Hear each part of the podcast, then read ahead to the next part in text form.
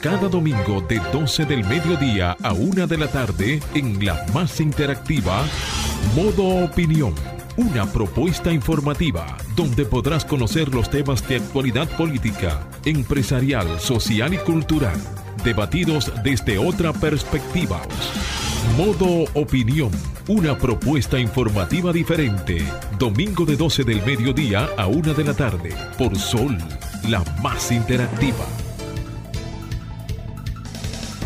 Muy buenas tardes, muy buenas tardes. Son las 12 del mediodía y esto es Modo Opinión, el programa dominical más relevante, más importante de la radio dominicana los domingos. Un servidor con ustedes, Samuel Sena. Y también me acompañan eh, Eloísa Luna y Julia Muñoz Alegre, que se está integrando ahora al panel, llegando tarde. Y, y bueno, señores, desearles un excelente eh, domingo, domingo nublado. Me encantan los, los días grises, me encantan los, los días nublados. Eh, baja un poco la intensidad del calor y, y se siente un poco más fresco el día. Muy buenas tardes, Eloisa, ¿cómo te va? Buenas tardes, Samuel. Buenas tardes, Julia, y a todo el público que sintoniza con nosotros aquí en modo opinión, feliz y contenta de compartir un domingo más con cada uno de ustedes. Gracias. Adelante, Julia. Feliz domingo para todos. Qué felicidad estar conectados con todos los que nos ven desde las redes sociales de Sol 106.5. Muchísimas gracias por sintonizarnos, por seguirnos, por ir a ver los videos que suben en la plataforma de Sol. Agradecerles siempre el apoyo a todos nuestros patrocinadores, a tanta gente buena, colaboradores que nos permiten hoy estar conectados con todos ustedes e invitarlos a que por favor, después de que se acabe el programa, vayan a YouTube y vean los videos y nuestros comentarios. Respira, respira, que parece que llegaste corriendo. Señores, eh, antes de, de, pasar a las informaciones más relevantes de la semana, debo expresar mis más sinceras condolencias a mi querida amiga Yolanda Martínez por la muerte, la lamentable muerte a destiempo de su hija Adela Molina Martínez. Realmente, para, creo que para, para todas las personas que oyen una muerte eh, hace que uno se compunja. Pero el hecho de que una persona tan joven, con tanta capacidad y tanto futuro por delante, eh, salga de esta tierra, creo que nos hace todavía sentirnos más, eh, con más dolor. Así que toda nuestra solidaridad para ti y, y nuestro apoyo. En este claro, en nombre de, de, todo el equipo de Modo Opinión. Así es. Y de, de esta emisora también nos solidarizamos Así es. con sí. esta situación. En otro orden, señores, felicitar eh, a la selección de básquetbol en la Copa Mundial. Es verdad que ya eh, perdimos y, y, fuimos retirados, pero el, el trabajo que hizo ese equipo es digno de loar y digno de felicitar. Eh, creo que dimos demostración de lo que nosotros podemos hacer de cara al futuro en los próximos torneos, en los próximos eventos eh, internacionales.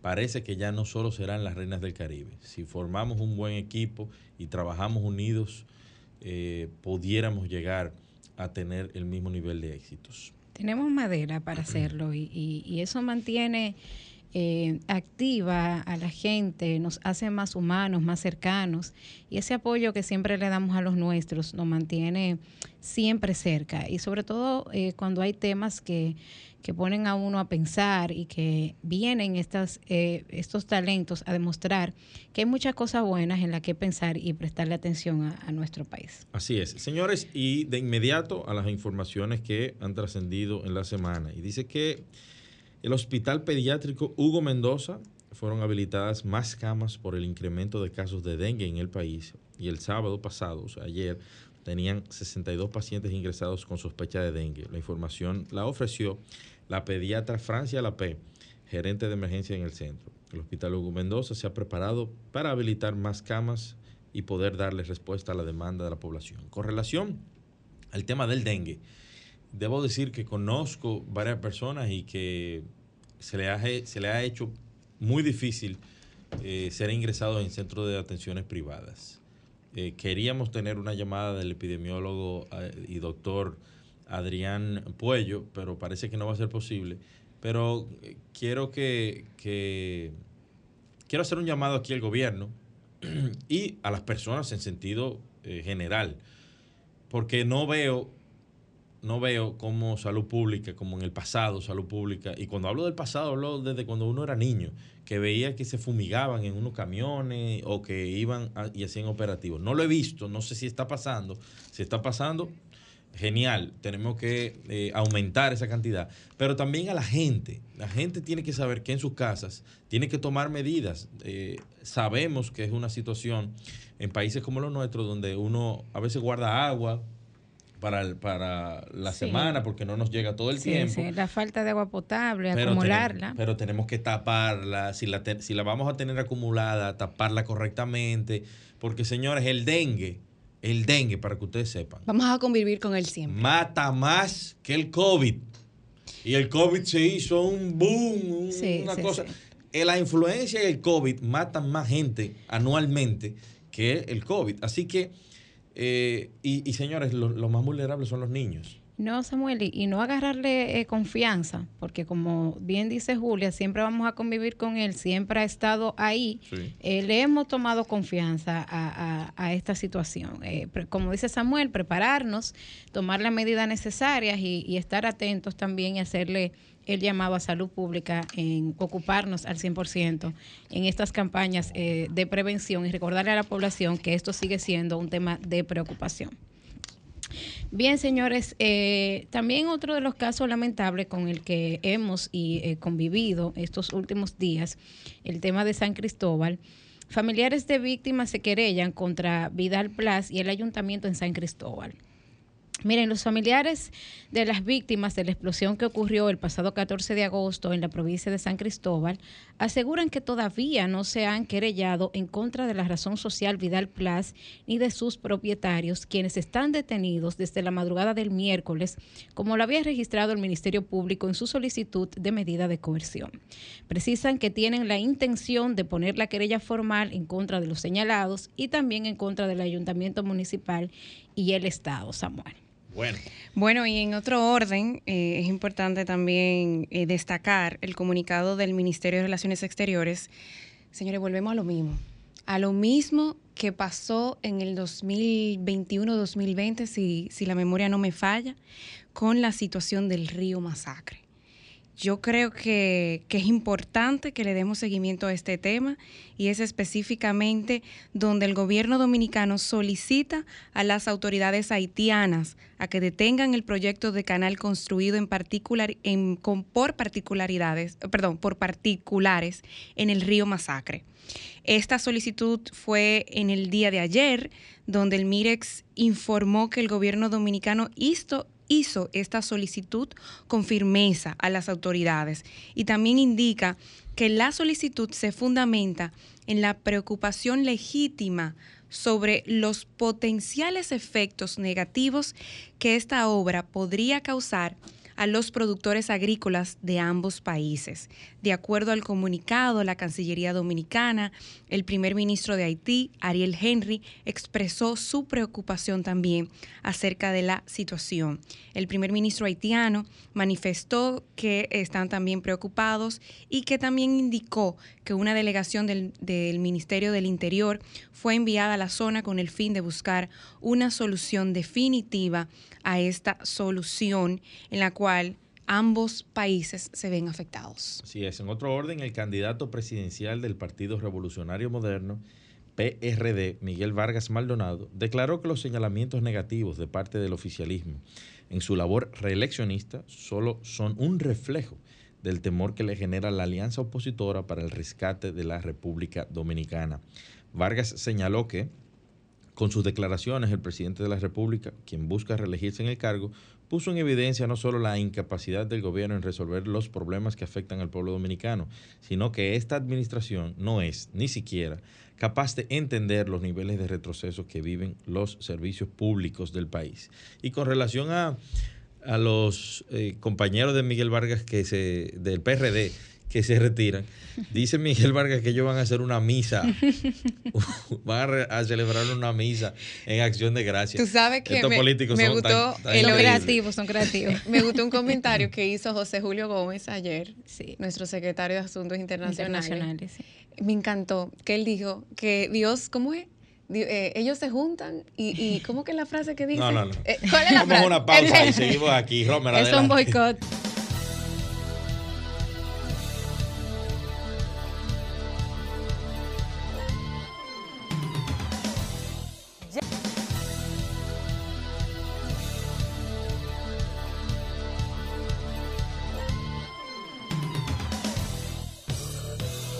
Ahora nos ponemos en modo opinión. 12 y 12 de la tarde, ahora con los comentarios de Eloísa Luna. Gracias, Samuel. Miren, el próximo, en los próximos días, probablemente el martes o el día puede variar, la Junta Central Electoral se va a ver la cara con los principales eh, representantes de los partidos políticos de la República Dominicana, especialmente del PRD, la Fuerza del Pueblo y el PLD, para hablar de la pre-campaña eh, electoral. Esto después que estos mencionados partidos de oposición eh, desafiaran abiertamente la resolución emanada de dicho organismo como la advertencia del cumplimiento obligatorio de esta resolución, quedando claro que este organismo electoral va en busca de salvar su precaria autoridad frente a algunos partidos políticos. En este aspecto no podemos perder de vista que la resolución de esta campaña está prevista en la ley de partidos políticos, movimientos y agrupaciones que en su momento los partidos en desacato presentaban o representaban la mayoría legislativa en el Congreso de la República y en vista de eso plasmaron muchas cosas de las que están planteadas en esta ley de partidos para en su momento delimitar o limitar las acciones eh, y las ventajas de la oposición. Sin embargo, la coyuntura y la fuerza y la correlación de poder ha cambiado. Y ahí es que entra el refrán popular, que no es lo mismo con violines o con guitarra. Y se han quedado entonces eh, en la oposición en este momento y no tienen esa correlación de fuerza con la que ellos quisieron accionar en ese momento. Y lo digo porque se nota y se notó que siempre han actuado con la única intención de resaltar y salvar sus intereses, aunque se lleven de paro la institucionalidad, eh, que es tan necesaria y por la que hemos luchado tanto para nuestra convivencia colectiva. Por otro lado, eh, la Junta Central Electoral va de traspié en traspié. Primero resolutó las reservas de las candidaturas y tuvo que finalmente ceder ante las presiones de los mismos partidos que he mencionado en desacato y dejarle manejar las candidaturas como sus caprichos le aconsejaban en ese momento. Y a mi entender, la Junta debe de cuidar un poco el concepto y su posición de autoridad, no solo en que se marque en lo que en el texto de la ley, sino también ante la sociedad dominicana. Deben sentir que ese órgano es el arbitrario y es quien rige y marca las pautas en estas contiendas electorales. Así que hacemos un llamado a la Junta Central Electoral de recordarles que no es solo en texto, sino que la sociedad necesita saber y entender que ese órgano va a velar para que tengamos procesos electorales eh, exitosos, llevaderos y sobre todo salvando la institucionalidad. Seguimos y continuamos, Romer.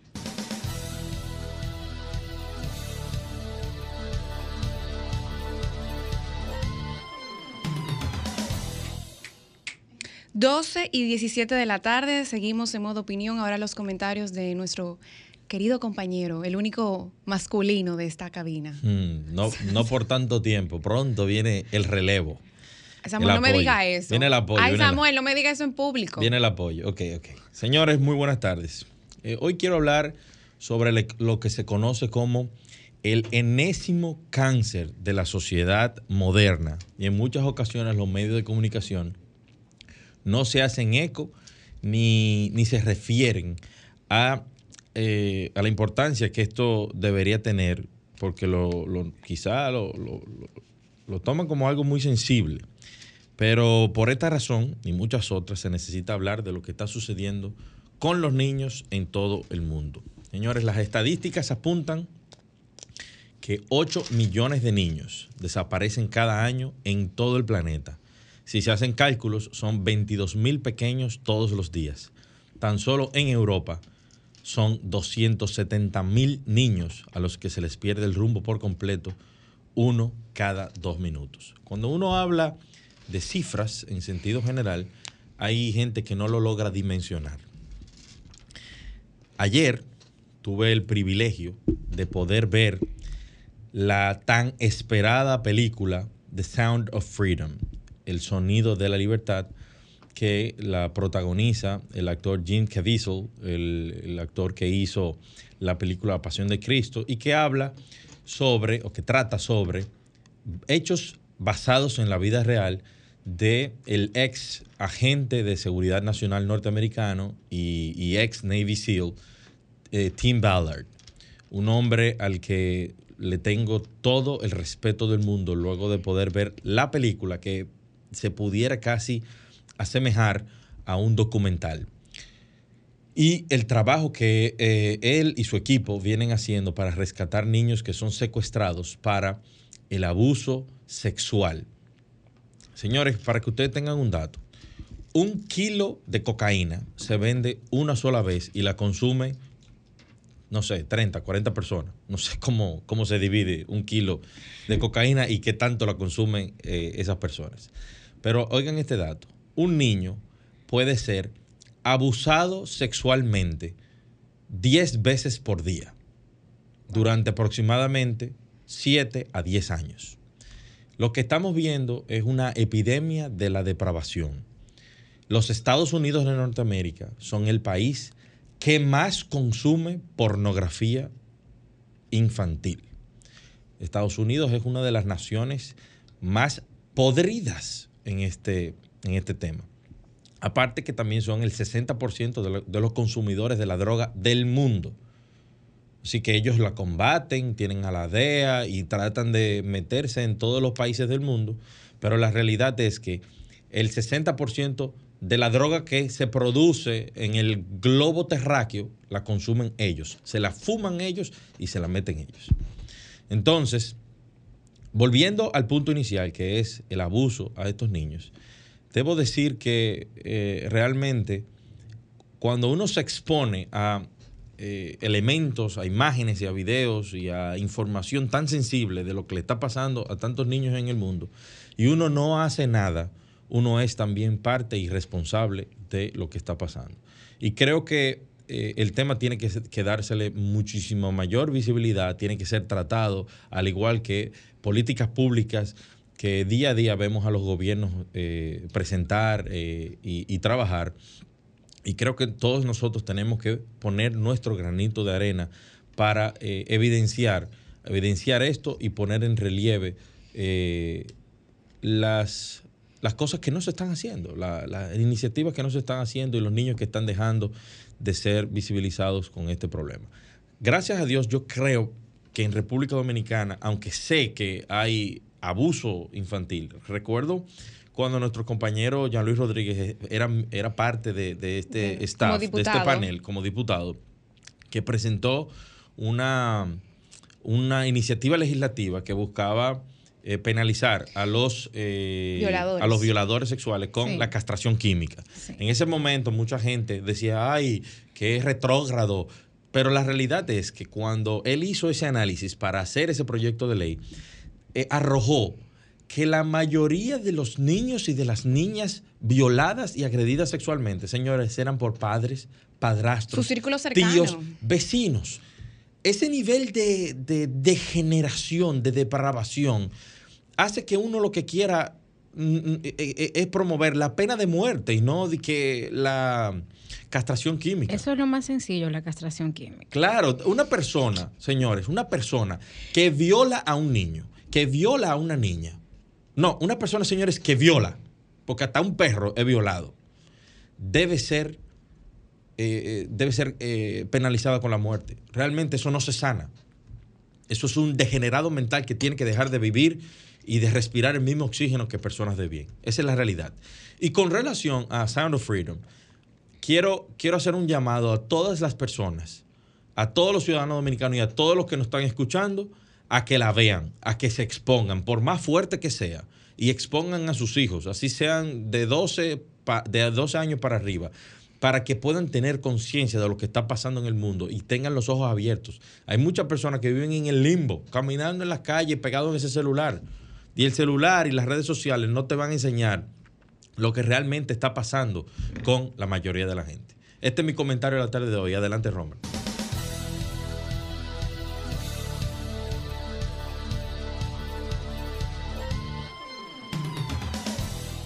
12.22 de la tarde, ahora los comentarios de Julia Muñoz Alegre.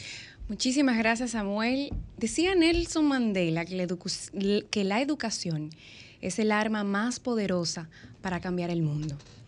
Y yo creo mucho en la educación. Y mi comentario del día de hoy va dedicado eh, en forma, no sé si de agradecimiento, pero me ha impactado muchísimo de corazón el trabajo que está realizando la Dirección de Programa de Mantenimientos y de, vamos a decir, de infraestructuras escolares, el Ministerio de Educación y, claro, con apoyo de otras instituciones y entidades del gobierno dominicano. Señores, lo que están haciendo para reparar, para acondicionar, para que en este nuevo año escolar muchos niños de muchísimos puntos lejanos de nuestro país, perdón, de nuestra, sí, del territorio nacional, tengan condiciones dignas de ir a un aula. Y es un trabajo, señores, que para nosotros puede sonar algo normal, señores, pero que un niño en un campo, vamos a poner de Bonao o un campo de Sabaneta, pueda ir a un centro educativo, su centro educativo, y que pueda tenerlo en condiciones humanas dignas, que no tenga filtraciones, que no, que no entre el agua, que tenga, eh, eh, que no, tenga el techo pues reparado. Eso da mucha vergüenza. Y en más de 10 años, muchos centros educativos no fueron, no fueron reparados, con muchos vicios de construcción, mal, eh, la mano de obra también, eso impactó muchísimo. Otros fueron realizados para cumplir tiempos. Y en la política no todo, señores, es dinero ni tiempo. Y yo creo que eso es un legado muy importante que está realizando el gobierno dominicano. Y yo tengo que mencionarlo. Agradecer el trabajo de mucha gente que nadie conoce, de más de 1.200 centros educativos a nivel nacional con un presupuesto, señores, de más de 3.400 millones de pesos. Y estos planteles educativos, por años, eso da vergüenza, tiene que dar mucha vergüenza. No fueron, vamos a decir, tratados, eh, eh, no fueron incluidos en un programa. Y esta gestión tuvo que crear un programa de mantenimiento de centros que fueron hasta construidos hace cinco años, que deberían de estar en mejores condiciones tuvieron que crear un programa de correctivo. Ah, porque hay una dirección de mantenimiento. Sí, hay una dirección, eso es lo que estoy, e, esa es la dirección que estoy diciendo, pero además del trabajo normal, que es su trabajo, hacerlo, tuvieron que crear un programa de corrección de mantenimiento de filtraciones de techo en más de 1.222 planteles educativos de enero a la fecha. En este programa, ellos han podido reparar planteles escolares que no han tenido Señores, mantenimiento en 10 años, el mantenimiento. Vamos a decir pintura. Algo tan básico. Lo más mínimo. Lo más mínimo. Y planteles con menos de 5 años de haber sido entregado a comunidades, dando muestra de vicios de construcción, como dije anteriormente, haciendo el uso de estas instalaciones muy precarias. Este programa está enfocado y, y, estará siendo enfocado en rehabilitar y acondicionar filtraciones de techos, el sistema eléctrico, señores, el sanitario. ¿Tú sabes lo que un ir a un baño limpio? En la un, mayoría de los lugares no hay Un lugares niño, limpios. un niño de 5 años, señores, y muchos de esos niños no tienen baños en sus casas, pero tienen baño en sus escuelas. Y por lo menos en la educación, que vaya en condiciones humanas dignas. Eso es algo, las canchas deportivas, entre otras reparaciones menores a nivel nacional. Este programa de corrección ha contribuido con la empleomanía y economía de muchas zonas muy lejanas de la capital, con la contratación de ingenieros, de manos de obra local y en resumen, en la región este intervinieron 220 planteles, en la región norte 467 planteles, en la región sur 325 planteles y en el Gran Santo Domingo 210 planteles. Esperamos que sigan haciendo ese trabajo. Eh, yo creo que no se había comentado en, la, en, en, los medios de comunicación, no van a ver esto, pero yo entiendo que es importante mencionarlo y, y destacar la, esas, esos, esas, el trabajo que se está haciendo porque para eso es que se contrata el Estado y esa es su función. Así que sigan haciendo ese trabajo y, y enhorabuena. Adelante, Romer. Vamos a los teléfonos. Comunícate 809-540-1065. 1-833-610-1065 desde los Estados Unidos. Sol 106.5, la más interactiva. No es populismo.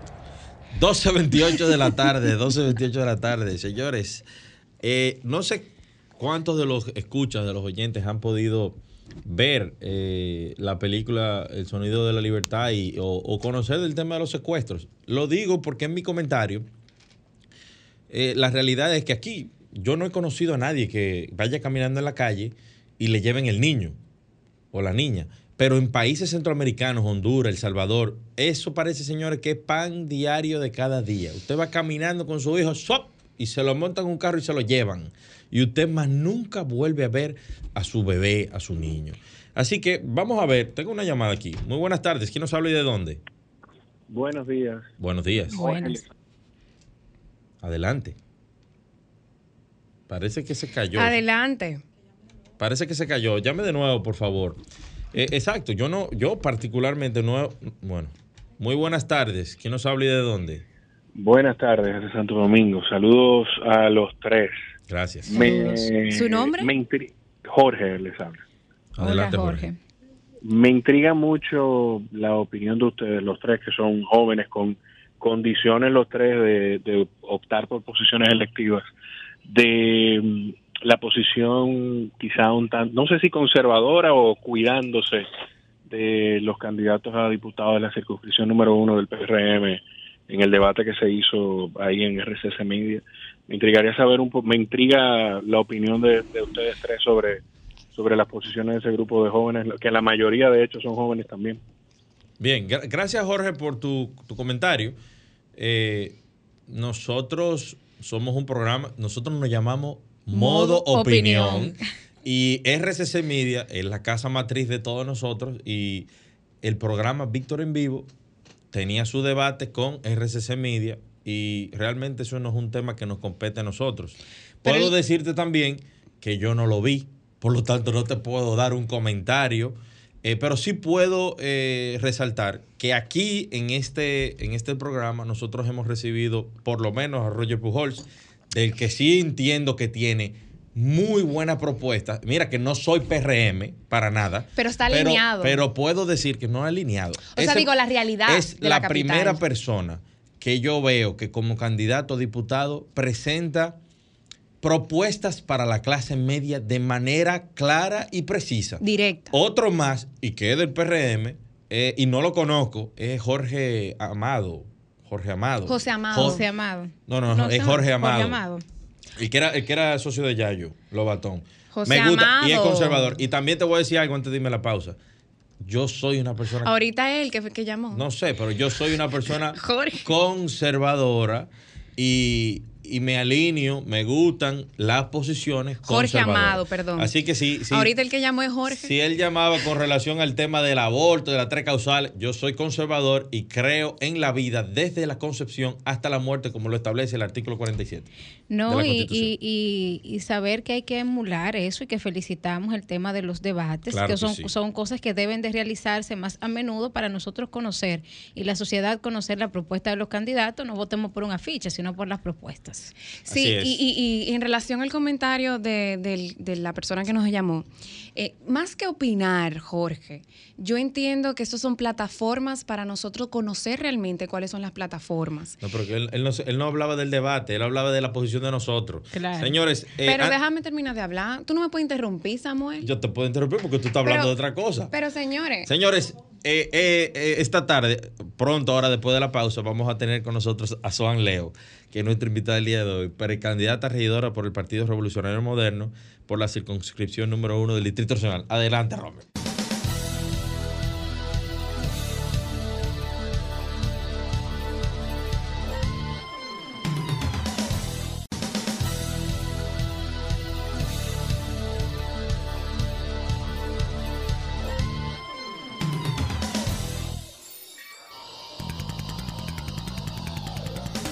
Modo Opinión presenta la entrevista. 12.36 de la tarde, señores, seguimos aquí en modo opinión y hoy traemos como invitada a Suan Leo, precandidata a regidora por el Partido Revolucionario Moderno en la circunscripción número uno del Distrito Nacional. Bienvenida, Suan, a modo opinión. ¿Cómo te va? Señores, más que emocionada de estar con ustedes por aquí. Gracias por la invitación. Eh, mi nombre es Suan Leo, soy precandidata a regidora por la circunscripción 1. Profesionalmente de base lo que soy es ingeniera en sistema y he trabajado ya en los últimos años el tema de gestión social, eh, trabajando primero en diferentes clubes con voluntariado y luego ya trabajo con algunas fundaciones internacionales. Eh, he prestado también otros servicios en colaboración algunas otras instituciones y proyectos políticos también. Y debido al contacto con la gente, a la empatía con el tema de las necesidades puntuales que uno ve cuando recorre no solamente Santo Domingo, el distrito, sino a nivel nacional, porque hemos hecho operativos médicos desde Bauruco, Pedernales, eh, Monte Plata, hemos estado en diferentes provincias colaborando y eso me llevó a tomar algunas certificaciones en Derecho Humano. Estoy trabajando con el Banco Interamericano de Desarrollo el tema de diseño, de gestión comunitaria. Y recientemente también eh, estuve invitada por el movimiento que desarrolló Corea del Sur a tomar una capacitación. El movimiento se llama Semaundón. Suan, Y- ah, ¿por, qué, ¿por qué regidora? Bueno. No diputada, quizás. ¿Por qué? Bueno, básicamente cuando vi el escenario político y estaba viendo los diferentes trabajos que he estado desarrollando, la gente asocia más al regidor con el tema del trabajo comunitario y también asocian mucho al regidor como el que te va a llevar el tema de las políticas públicas a su casa. Ok. Es decir, que eh, te gusta más de- por la labor social que has venido realizando y lo que te has inclinado. eh, el tema tuyo es la cercanía con la gente. Perfecto. Bien, y, y es difícil, ha sido difícil siendo mujer eh, enfrentarte, sobre todo en la circunscripción número uno del Distrito Nacional, donde converge tanto poder y, y- y gente con, eh, con mucha fuerza política. A veces para las mujeres es un poquito difícil entrar en estas competencias. ¿Cómo ha sido esta experiencia para ti? Bueno, en el tema de la incursión política ha sido todo un aprendizaje. Primero porque en ocasiones, eh, cuando uno se acerca a las diferentes zonas, uno puede encontrar o no receptividad. Eh, está el tema de, de que a veces somos un poquito sectarios, eh, hay que pertenecer a ciertos grupos. Y ya como mujer, uno también se enfrenta a las barreras económicas, a las barreras familiares, porque uno tiene roles y responsabilidades diferentes. Ok. Bueno. Yo quería preguntarle a nuestra precandidata, ¿cómo, ¿qué ha encontrado en la zona de, de- de ahora? ¿Cómo lo ve? ¿Qué oportunidades ve? Hay muchos jóvenes también como usted as- aspirando. Eso es importantísimo porque en años anteriores no habíamos tenido esa cantidad de, de jóvenes interesados en la política y en la política como, eh, municipal, local. ¿Qué, cómo, ¿Qué opinión te merece y cómo ves ese, este, escena, este escenario? Escenario. Bueno, si estamos hablando del escenario de los precandidatos, yo entiendo que en este certamen vamos a tener una mayor participación de la juventud. También se están sumando otras mujeres. En la actualidad hay ocho mujeres candidatas a la, a la posición Y jóvenes también. y de jóvenes per se habemos tres. Sí. Eh, ver. eh, me gustaría conocer tres puntos claves que resalte de tu propuesta eh, eh, como regidora. Antes de hacer el punto clave sobre la propuesta como regidora, yo quiero comentar el hecho que ni siquiera en la ley está establecido exactamente qué hace un regidor, sino que dentro de los papeles que debe desempeñar la alcaldía, al regidor se le asocia más con los papeles que van en conjunto con otras organizaciones que ya son del gobierno central, más que del gobierno local. Entonces, en ese sentido, tenemos que puntualizar que desde la óptica de trabajar con, en conjunto con las demás instancias del Estado, nosotros vamos a trabajar como primera propuesta el tema de los emprendedores, sobre todo los emprendedores de la calle. Sí. Recientemente hubo una asignación de más de 20 mil millones a los emprendedores, pero la focalización de esos recursos en los diferentes sectores a veces no es notable. Entonces yo quiero trabajar desde esa perspectiva y del tema que también es parte de lo que debe hacer la alcaldía de las madres solteras, cómo asociándolas creándole proyectos que ellas puedan desarrollar para la mejoría y su calidad de vida, que es en lo que debemos tratar de incursionar. Es decir, emprendedores, eh, foco principal eh, y madres solteras. Las madres solteras tenemos que volverlas todas emprendedoras para que puedan tener negocios. Excel- excelente.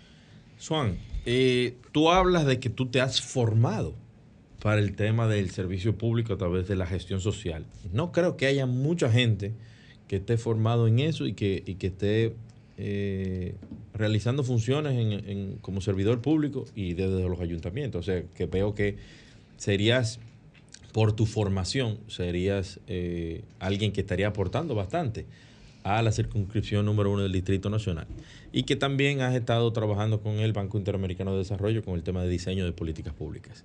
Eh, ¿Qué de innovador tú entiendes que tú vas a poder impregnarle a la circunscripción 1 del Distrito Nacional cuando eh, todavía, fíjate que los regidores no eran antes ni considerados por el arrastre, no eran ni considerados para presentar propuestas. Tú no estarías aquí en hace- si la legislación hubiese sido la misma hace cuatro años. Exacto. Entonces, eh, aprovechando la coyuntura, tu formación, ¿qué de innovador tú entiendes que tú le aportarías al Distrito Nacional?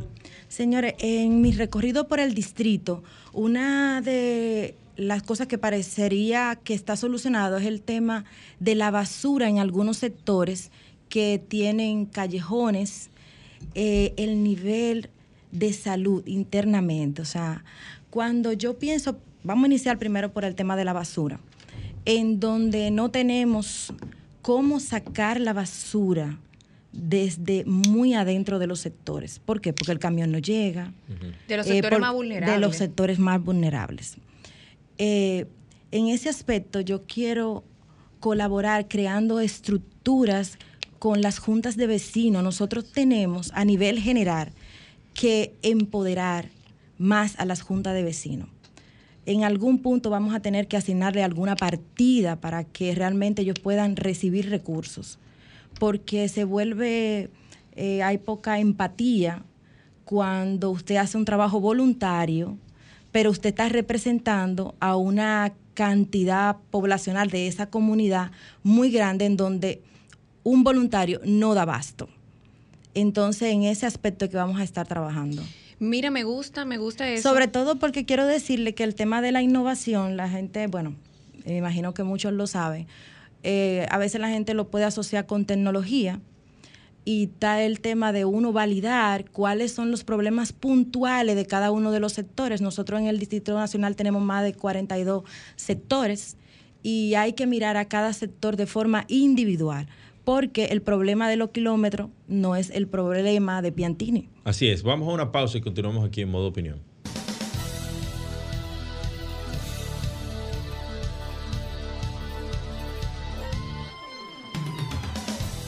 Ahora continuamos con modo opinión, donde nace la información. 12.47 de la tarde, seguimos aquí en modo opinión. ¿Por qué hay que votar por ti y no por otros? Porque tengo la capacidad, porque tengo la experiencia y porque llevo proyectos que son reales, porque tengo las conexiones para volver realidad los cambios que se pueden hacer desde la posición del regidor. Una pregunta. Eh, ¿Qué le hace falta a la circunscripción número uno del Distrito Nacional que tú le puedas aportar? Bueno, ciertamente a la circunscripción número uno, desde ser un regidor, lo que le falta es el tema de la interconexión institucional entre la parte de lo que es el gobierno local y el gobierno central, hacer que todas las políticas públicas puedan llegar y que cada quien asuma el papel que le corresponde. Desde el gobierno local se hagan sus lo necesario para que todo lo que está demarcado como gobierno local se cumpla y ya lo que se hace en conjunto también llegue a la comunidad. Bueno, eh, eh, ¿va o no va Carolina? Desde mi experiencia, que es poca, va. Ah, de tu experiencia que poca va. Bueno, señores, agradecerle a Swan Leo por su participación en la tarde de hoy y también eh, recordarle o informarles a los diferentes precandidatos de todos los partidos políticos que solamente tienen que llamar a Marcia y ponerse de acuerdo para venir aquí y presentar sus eh, propuestas. Eh, sé que el PRM está en un proceso de de elección de su candidato y creo que va a ser por encuestas, si no mal recuerdo. ¿Cómo te sientes tú, Suan? Eh, ¿vas, bien para las encuestas? Bueno, en el caso del Distrito Nacional eh, tuvimos la ventaja de que vamos a primarias cerradas. Eh, básicamente la senaduría es la que está reservada, la alcaldía está reservada, los diputados son los que están por encuesta Ah, y básicamente se va a votar por nuestro presidente Luis Abinader y por Suan Leo como regidora. Ay, caramba. Eso está bien, eso está bien. Mira, eh, tú sabes que el tema municipal es interesante. Yo creo que en el, en el tiempo se ha venido eh, desarrollando mucho más el tema. De hecho, tengo un gran amigo que también está aspirando por tu misma plataforma partidaria y, y en la misma circunscripción, que es Giancarlo Vega que también ha tenido experiencia en temas municipales. Y por eso te decía que cada vez más estamos viendo personas más formadas en temas municipales. Y eso es positivo para la, para la sociedad dominicana, para el Distrito Nacional específicamente, que es donde se concentra, en el Distrito Nacional en el Gran Santo Domingo, que es donde se concentran la mayor cantidad de habitantes del país. De hecho, en las elecciones pasadas se le quitó un diputado a San Juan, a la provincia de San Juan y a otra provincia fronteriza por el tema que se está viendo de la migración del campo a la ciudad. Y eso hace que tanta gente concentrada en una provincia y en una demarcación no planificada, porque recuerdo que la ley de ordenamiento territorial fue aprobada recientemente. Y creo que el presidente de la República, Luis Abinader, dijo recientemente que, que debimos haber aprobado la ley de ordenamiento territorial, incluso antes que la ley general de medio ambiente. Sí, mira, eh, eh, eh, Samuel, eso es tan puntual porque las sociedades y las comunidades deben de organizarse como orden primario desde adentro para luego ir cambiando pequeñas cosas y ver que te has preparado en el tema y que aspira, pues nos da a nosotros la esperanza de que, como dice Samuel, más gente está incursionando con, más preparación y mayor conocimiento del tema. ¿Por qué el PRM? Bueno, básicamente, sí, ¿por qué el PRM? Habiendo tan buenas plataformas en todos los lados. No, muy buena plataforma el PRM, pero ¿por qué? Es que, señores, yo nací en ese partido. Amén. Pero después tú lo hiciste Pero, hace seis bueno, años. entonces. bueno, Hace no nací hace con años, sus no hace valores años. y principios. Exacto. Y su preparación. El PRM es un partido de gente muy preparada, Joven. joven, eh, muchas mujeres y la oportunidad que, que el partido le da. Quiero- yo quiero, quiero, quiero decir algo fuera del el PRM. Señores, el Instituto José Francisco Peña Gómez está dando diplomado en municipalidad. Eso es muy importante que lo conozcan, que la gente se interese en saber el alcance y sobre todo en, lo, en más adelante también en el plano ya legislativo, porque a pesar de que tenemos la ley, falta la parte orgánica de esa ley para que se sepa cómo se debe proceder en muchísimas cosas dentro de la alcaldía. Pero es muy interesante el diplomado de municipalidad que está dando el instituto. Y qué bueno, porque me imagino que al igual que tú, otras eh, jóvenes candidatos, independientemente del partido, eh, tienen que estudiar, capacitarse, que eso es lo que realmente hace la diferencia.